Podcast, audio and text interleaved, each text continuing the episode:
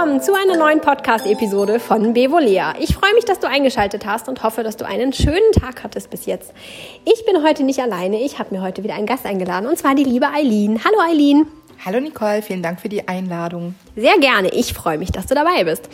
Wir wollen uns nämlich heute über ein ganz spannendes Thema unterhalten und zwar über das Thema Überzeugung ist ansteckend, wie man seine Mitmenschen mit ins Boot holt, ohne sie zu missionieren.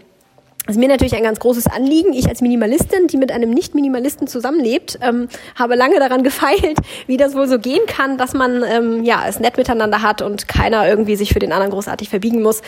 Und ähm, ja, habe da natürlich auch schon meine Erfahrungen gesammelt und finde das immer ganz spannend, wenn ich dann von anderen Menschen höre, ja, dass sie auch die Überzeugung leben und damit anstecken. Darüber haben wir uns gerade kürzlich unterhalten, ne? Genau. Und haben überlegt, das könnte passen für einen Podcast. Ja. Ja, Erzähl doch mal, was für Überzeugungen lebst du denn und was für Überzeugungen ähm, hast du nach außen getragen? Also ich entdecke auch gerade den Minimalismus für mich, möchte ich behaupten.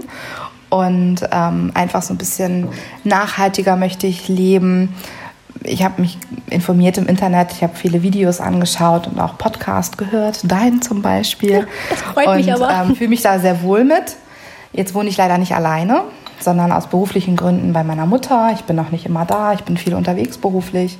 Und wenn ich da bin, dann ist es aber, das Haus ist sehr voll, in dem wir wohnen. Und zum Beispiel die Küche ähm, ist ein Ort, wo ich mich gerne aufhalte, weil ich gerne mit Lebensmitteln zu tun habe. Ich koche wahnsinnig gerne und probiere mich da aus und habe auch viele Vorräte da. Aber die Schränke sind einfach voll mit Dingen, die ich, Mann, meine Mutter nicht braucht. Und Jetzt kann ich natürlich nicht einfach hingehen, den Schrank aufmachen, alles rausreißen, was ich nicht brauche und sagen, okay, das brauche ich nicht, das schmeiße ich weg. Und dann kommt sie in zwei Wochen und sagt, wo ist das und das, ich brauche das.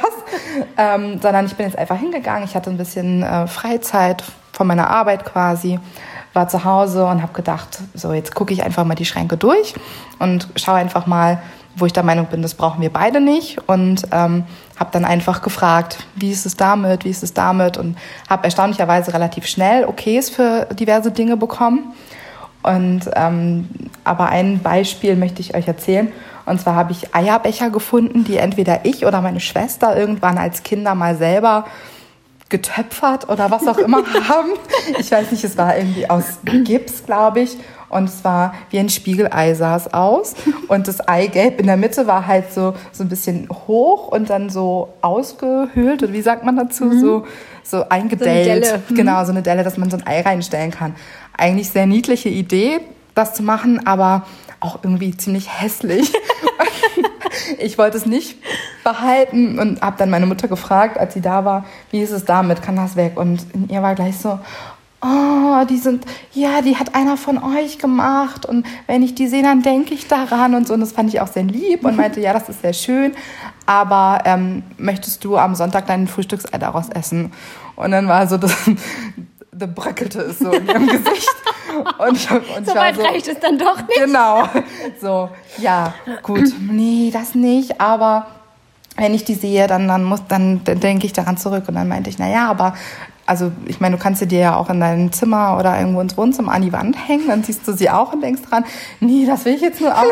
Sag, na ja, aber ob sie jetzt da hinten im Schrank in der hintersten Ecke stehen und du hast die jetzt 10, 15 Jahre nicht gesehen, das macht es auch nicht. Also die Erinnerung trägst du ja eher im Herzen und das macht nicht dieser Gegenstand. Genau. Ja, stimmt. Hast du eigentlich recht. Und damit war die Sache dann erledigt. Also ganz positiv. Cool. Ist das ausgegangen. Sehr genial. Hast du ein bisschen Entrümpelungstherapeutin gespielt? Genau, könnte man so meinen. ja, aber trotzdem relativ problemlos, ne? ja. ne? Also, ja. War auf jeden Fall schön. Glaube ich. Also ich habe das auch festgestellt, wenn ich gezielt frage, brauchst du das noch? Hm, nee, aber irgendwie, dann kommen immer irgendwelche Abers oder sowas. Und ähm, ja, ich habe festgestellt, dass wenn man das selber so lebt und die Menschen auch sehen, ähm, wie viel freier du bist, wie viel leichter du es auch hast, ähm, im Kleiderschrank beispielsweise, wenn der aufgeräumter ist, wie viel leichter du Sachen rein und raus tun kannst und nicht mehr irgendwie 30 Dinge beiseite schieben musst, um da ranzukommen mhm. oder sowas.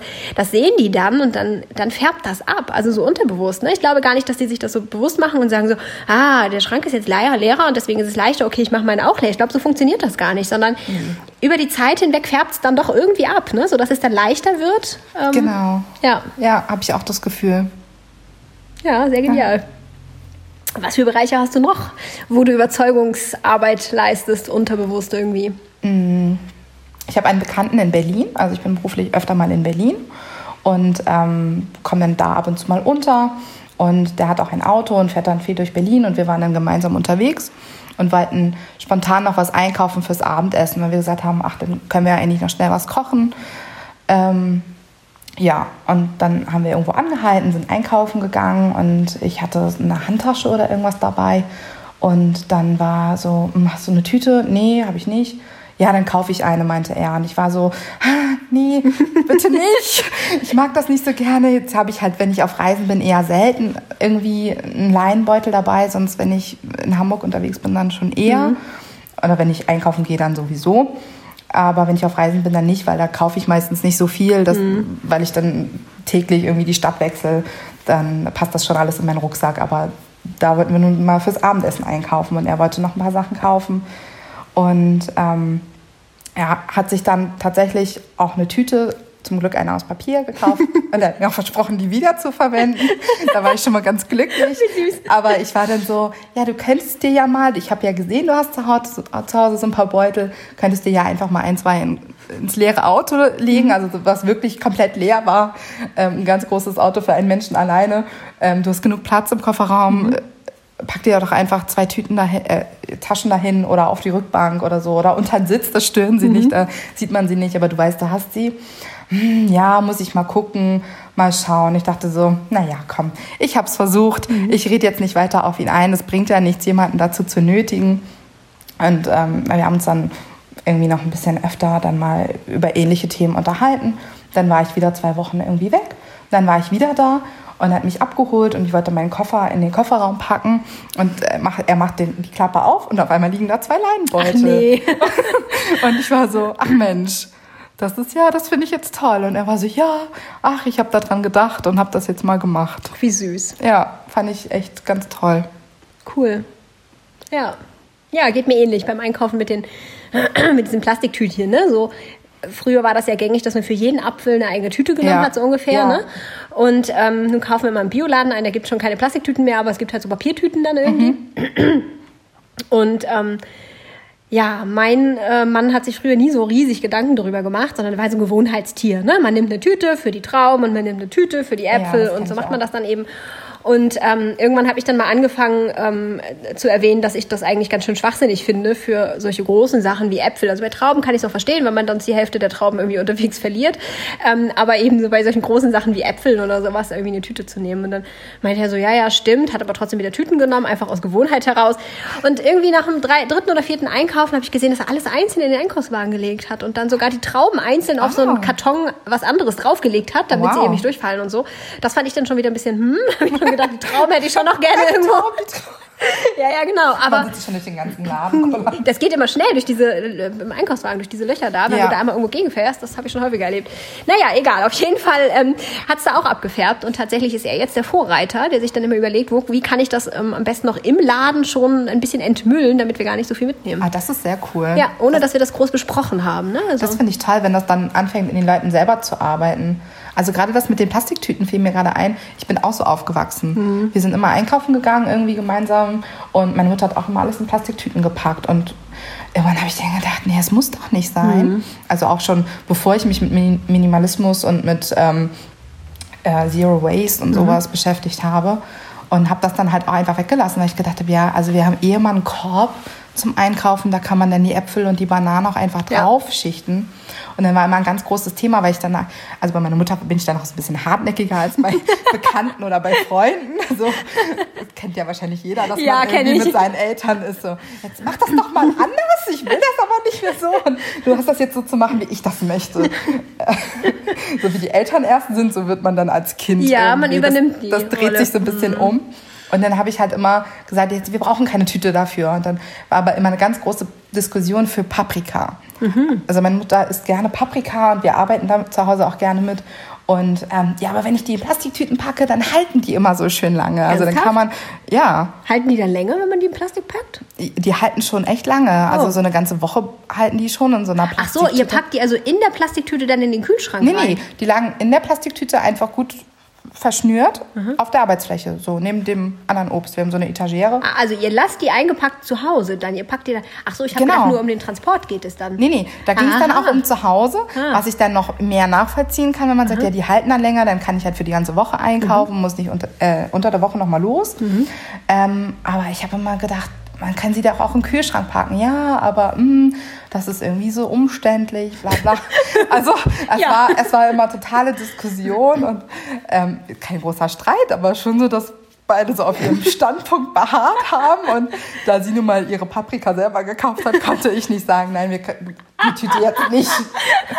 So, ich habe dann immer dafür gesagt, dass äh, wenn die Paprika leer gegessen waren, dass die Tüten nicht einfach im Müll verschwinden, sondern dass, dass ich die gesichert habe und dann irgendwie noch als Mülltüte oder als, Ja. weiß ich nicht, ich nehme irgendwo was mit Hintüte benutzt habe. Mhm. Ähm, aber jetzt seit ein paar Wochen auf einmal keine Tüten. Ach nein. Ja, meine Schwester, die wohnt nicht mehr zu Hause, die war dann mit einkaufen und das war tatsächlich, als wir zu dritt mal einkaufen waren, was, was so gut wie nie vorkommt. Und meine Schwester und ich haben uns gleichzeitig angeguckt und waren so, keine Tüten? Was ist denn los? Nee, ach, ich habe gedacht, wir haben so Gemüseboxen von Tupper oder was weiß ich. Ähm, die habe ich früher immer benutzt. Die, da könnte ich ja die Paprika reintun. Ja, und jetzt sind die Paprika bei uns im Kühlschrank in der Tupperdose und ohne Plastiktüte eingekauft. Ach, geht ja dann doch. Ja, Ist aber erstaunlich, dass es nicht so kompliziert ist, die Paprika in eine Tupperdose in den Kühlschrank zu tun. Aber dass sie einfach nur so in den Kühlschrank Ja. zu packen, das wäre Das, kompliziert. ja, da, weil dann, nein, dann bleiben sie nicht so frisch. Das Ah war ja, immer das okay. Argument. Also wir haben auch so Gemüseboxen im Kühlschrank, wo wir anderes Gemüse reintun. Mhm.